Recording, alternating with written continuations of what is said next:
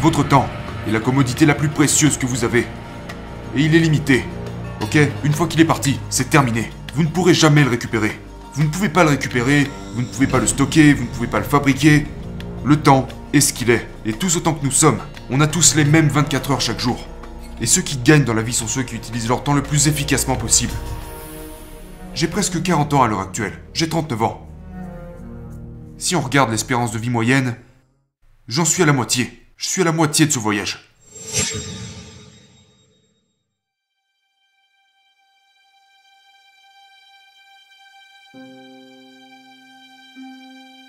Aujourd'hui, je veux parler des pièges dans lesquels beaucoup d'hommes tombent quand il s'agit de gérer leur temps efficacement et d'en reconnaître la valeur. Et après ça, je vous donnerai 5 stratégies faciles à mettre en place afin que vous puissiez maximiser chaque minute de chacune de vos journées, profiter au maximum de votre vie et servir des manières les plus valables et significatives possibles. Parce qu'en fin de compte, les gars, c'est ça être un homme. Tout est une question de service. Et je sais qu'il y a un mouvement en ce moment très populaire qui est le mouvement Men Going to One Way, qui représente les hommes qui se désengagent complètement de la société et qui ne s'intéressent absolument pas aux autres personnes. Ce n'est pas de ça qu'il s'agit ici. Donc si vous êtes à la quête de quelque chose qui est centré sur les hommes qui rejettent la société, qui n'adhèrent pas à la société, qui ne mènent pas leur famille et leur communauté, qui suivent juste leur propre chemin et qui ne pensent à rien d'autre qu'à eux-mêmes, ce n'est pas le bon endroit. Vous n'êtes pas au bon endroit. Ici, nous allons parler de comment se rendre le plus efficace, le plus productif et le plus compétent possible afin de pouvoir se servir soi-même, évidemment, et pouvoir servir les gens dans leur vie correctement.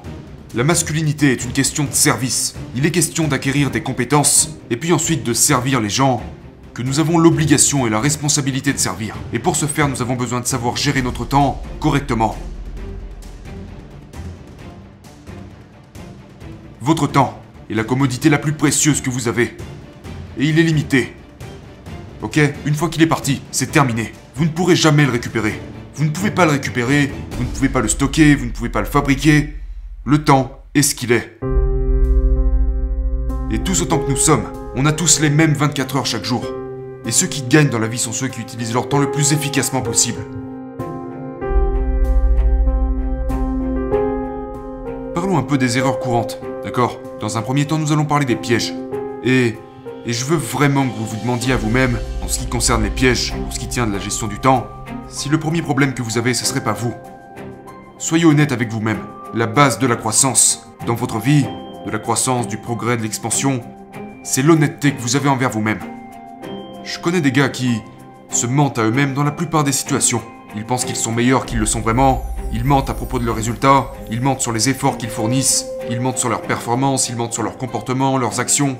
Vous savez, ils sont conscients de ça, mais ils se posent pas de questions. Sauf qu'à chaque fois que vous vous mentez à vous-même, une partie de votre âme disparaît. Et je sais que ça peut sembler extrême, mais c'est la vérité. Il y a un vrai écart entre ce que nous savons devoir faire et ce que nous faisons réellement. Ne vous mentez pas à vous-même. Soyez honnête, d'accord? Faites une analyse objective de vos défauts. Et si vous n'arrivez pas à être objectif, demandez à d'autres personnes de l'être pour vous. Un enfant. Votre conjoint peut-être un ami très proche, un collègue, trouvez quelqu'un qui saura être objectif avec vous, qui vous donnera la vérité. Et ne vous mettez pas en pétard quand il vous donne la vérité. Acceptez cette vérité, écoutez-la, reconnaissez-la, et puis agissez en conséquence. Donc, je vais passer à travers les erreurs les plus courantes que vous pouvez commettre. Numéro 1. Le...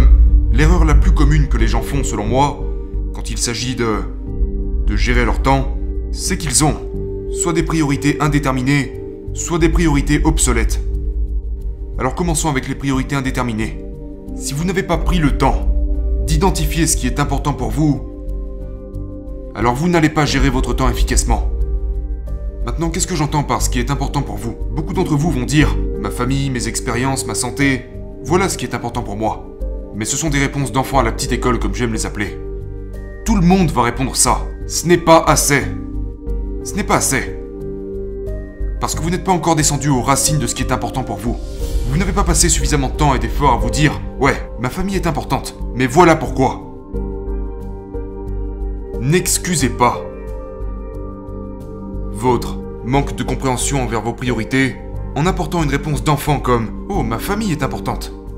Vraiment. Parce que je parie que si je regarde ton emploi du temps ou ton compte en banque, je peux te prouver que ce n'est pas vraiment le cas. Peut-être que tu dis que c'est ta priorité, mais ça ne veut pas dire que c'est vraiment ta priorité. Alors comment pouvez-vous savoir si quelque chose fait vraiment partie de vos priorités? C'est lorsque vous êtes prêt à vous investir dans cette chose. Investir du temps, de l'argent, de l'énergie, des ressources. Si vous investissez dans ces choses, alors elles font partie de vos priorités. Si vous vous contentez de dire qu'elles en font partie, ce n'est pas nécessairement vos priorités. Donc je veux que vous preniez du temps pour penser réellement à quelles sont vos priorités. Si votre famille est votre priorité, que c'est ce que vous dites, c'est quand même curieux que que vous sautez sur chaque opportunité d'emploi. Que chaque soir vous rentrez un peu plus tard chez vous pour 15 dollars de l'heure. Peut-être que vous devriez vous remettre en question. Est-ce que votre famille est votre priorité? Parce que peut-être que 15 dollars, ou 20 dollars, ou 100 dollars, peu importe ce que c'est pour vous, est en fait plus important que votre famille. Ce n'est pas une pensée confortable. Qui veut se poser ce genre de questions? Mais n'est-ce pas ce que nous faisons quand nous quittons la maison tous les jours et que nous allons au travail? Ne disons-nous pas, par nos actions, pas par nos mots, par nos actions, que l'argent que je peux gagner est plus important que le temps que je pourrais passer avec ma famille Maintenant, on se justifie. On se justifie en disant, eh bien, je dois mettre un toit au-dessus de la tête de ma famille, je dois mettre de la nourriture dans leur assiette et des vêtements sur leur dos. Et je pense que beaucoup de ces choses-là sont valables. J'ai fait toutes ces choses. Je le fais en ce moment. Là, je ne passe pas de temps avec ma famille. Je passe du temps avec vous. J'enregistre un podcast. Je pourrais être en train de jouer avec mes enfants. Je pourrais passer du temps avec ma femme. Je pourrais être en train de déjeuner avec ma femme. Mais je suis là. Mais devinez quoi? J'ai pris cette décision délibérément. J'ai vraiment passé du temps à penser à cette décision. Ceci est ma priorité, en ce moment. À 11h46 du matin, un, mercredi, c'est ma priorité. Et comment je peux en être sûr? C'est parce que j'ai passé du temps à penser à ce propos, je l'ai mis sur papier. Dans ce carnet juste là, tout est écrit là-dedans. Ma famille sait quelles sont mes priorités. Ma famille a accès à ce carnet dans lequel tout est renseigné, pour qu'elle puisse voir exactement quand est-ce que je suis disponible, et il n'y a donc pas de conjecture à propos de mes priorités à tout moment de la journée.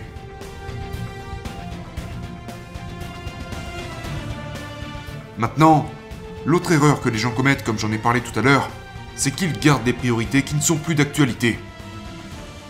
Les priorités obsolètes se présentent généralement comme des choses que vous faites que d'autres personnes devraient faire, ou des choses que vous faites parce que des gens vous ont, entre guillemets, ordonné à faire. Peut-être qu'elles ont raison, mais peut-être pas. Si ces choses ne font pas partie de vos priorités et que vous n'avez pas passé de temps à y penser, alors vous vivez pour quelqu'un d'autre. Ou vous vivez pour quelqu'un d'autre qui attend quelque chose de vous. Et c'est la recette parfaite pour le désastre. J'ai été là-bas, j'ai été dans ce bateau, où je faisais toutes les choses que les gens me demandaient de faire et... Et j'essayais d'obtenir leur approbation, leur reconnaissance et leur remerciement en en prétendant que les choses qui étaient importantes pour eux étaient importantes pour moi. Et c'était juste, c'était misérable.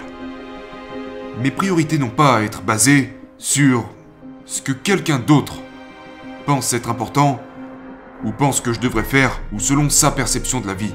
Il doit faire ses choix, et je dois faire mes choix. Et plus vous faites des choix alignés avec ce qui est réellement important pour vous, plus vous vous sentirez accompli, satisfait, efficace, utile, épanoui et productif dans votre vie. Mais si vous passez votre temps à vous consumer, à essayer de savoir ce que les autres pensent de vous, et à essayer d'avoir de la valeur aux yeux des autres, c'est misérable. C'est épuisant. Et vous ne faites que gaspiller le peu de temps qu'il vous reste à vivre. J'ai presque 40 ans à l'heure actuelle. J'ai 39 ans. Si on regarde l'espérance de vie moyenne, j'en suis à la moitié. Je suis à la moitié de ce voyage. Sauf s'il arrive un, un désastre ou que je meurs prématurément, mais... Vous savez, l'espérance de vie, si on se base sur l'espérance de vie moyenne, je suis à la moitié de ma vie. Il me reste plus beaucoup de temps. Et donc je veux être certain que j'utilise ce peu de temps qu'il me reste à vivre sur les choses qui sont vraiment importantes pour moi. Et c'est pour ça que je passe du temps à y penser. Ok, le deuxième exemple, des erreurs courantes. Les distractions. Les gars, nous vivons dans un monde de distractions. Il est très facile de se laisser distraire. Il est très facile de se laisser entraîner. Même quand vous avez clairement identifié vos priorités. Si vous n'avez pas identifié vos priorités, c'est infiniment plus simple de vous laisser distraire. Mais même si vous les avez identifiées, ça reste difficile. De supprimer les tentations de supprimer les distractions et de vous tenir à l'écart de toutes ces choses qui ne sont pas importantes pour vous en fonction de vos priorités.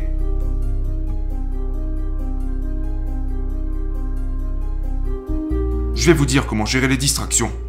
Si vous êtes constamment occupé, que vous êtes toujours en train de faire quelque chose encore et encore et encore, que vous n'avez pas une minute pour vous, et que vous avez l'impression que vous tournez en rond et que rien ne s'accomplit, c'est clairement le signe que vous ne gérez pas votre temps correctement.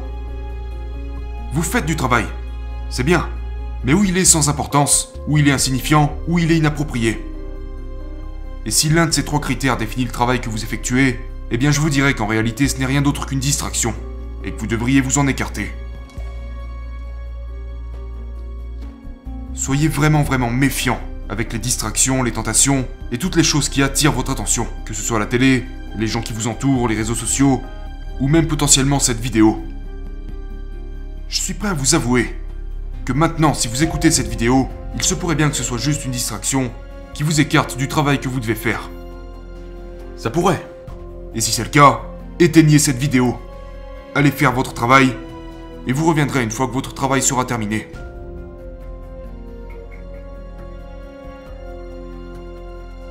Et le troisième élément de cette vidéo, la troisième erreur fréquente, c'est, entre guillemets, le syndrome du gentil garçon. Beaucoup d'hommes tombent dans ce piège. D'accord? C'est celui qui dit oui à tout, qui fait tout ce que les autres veulent qu'il fasse, parce qu'il veut être réputé comme étant quelqu'un de bien, quelqu'un de serviable, de sympa. C'est le gars qui veut être aimé, accepté, remercié, et donc il fait toutes ces choses, seulement pour être bien vu. Il est prêt à se plier en quatre pour rendre des services, et sacrifier son propre bien-être, le bien-être de sa famille, de ses amis, et des gens qui comptent vraiment pour lui. Et si on se base sur ce qu'on disait tout à l'heure, tu... t'as identifié tes priorités. Parce qu'être sympa est réellement ta priorité. Être sympa, ou du moins paraître comme quelqu'un de sympa, est plus important pour toi que prendre soin de ta famille. La perception que les gens ont de vous est au final plus important pour vous que prendre soin de votre santé physique. Le l'apparence d'être le gentil garçon aux yeux des autres est plus important pour vous les gars que vous investir envers les gens qui comptent vraiment à vos yeux. Parce que vous êtes tellement inquiet de ce que les gens peuvent penser. Écoutez les gars, il y a une différence, d'accord? Vous devez vraiment comprendre le contexte. Vous n'êtes pas stupide, ok? Ne soyez pas stupide.